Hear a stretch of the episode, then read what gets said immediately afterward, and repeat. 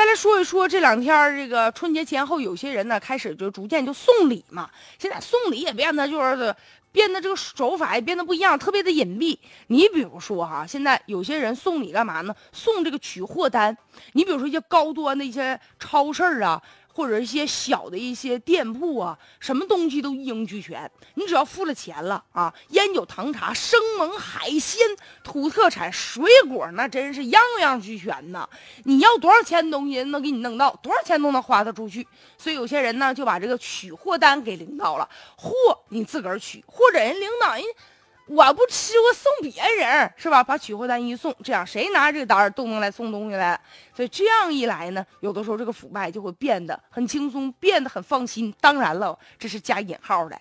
所以面对着这种送礼就送快递单的时候，面对这样的情况，也应该引起重视了。所以呢，有一些人现在特别聪明啊，除了实体店的一些取货单之外，在网上，网上东西琳琅满目嘛，东西也特别多，总能挑到领导中意的。所以下单之后，直接把地址写到领导家，快递到领导家。这样一来呢，快递员一送货，哎，显得还特别隐蔽，还没有人知道。所以呢，面对这种所谓的这种礼尚腐败啊，也应该呢引起大家的关注。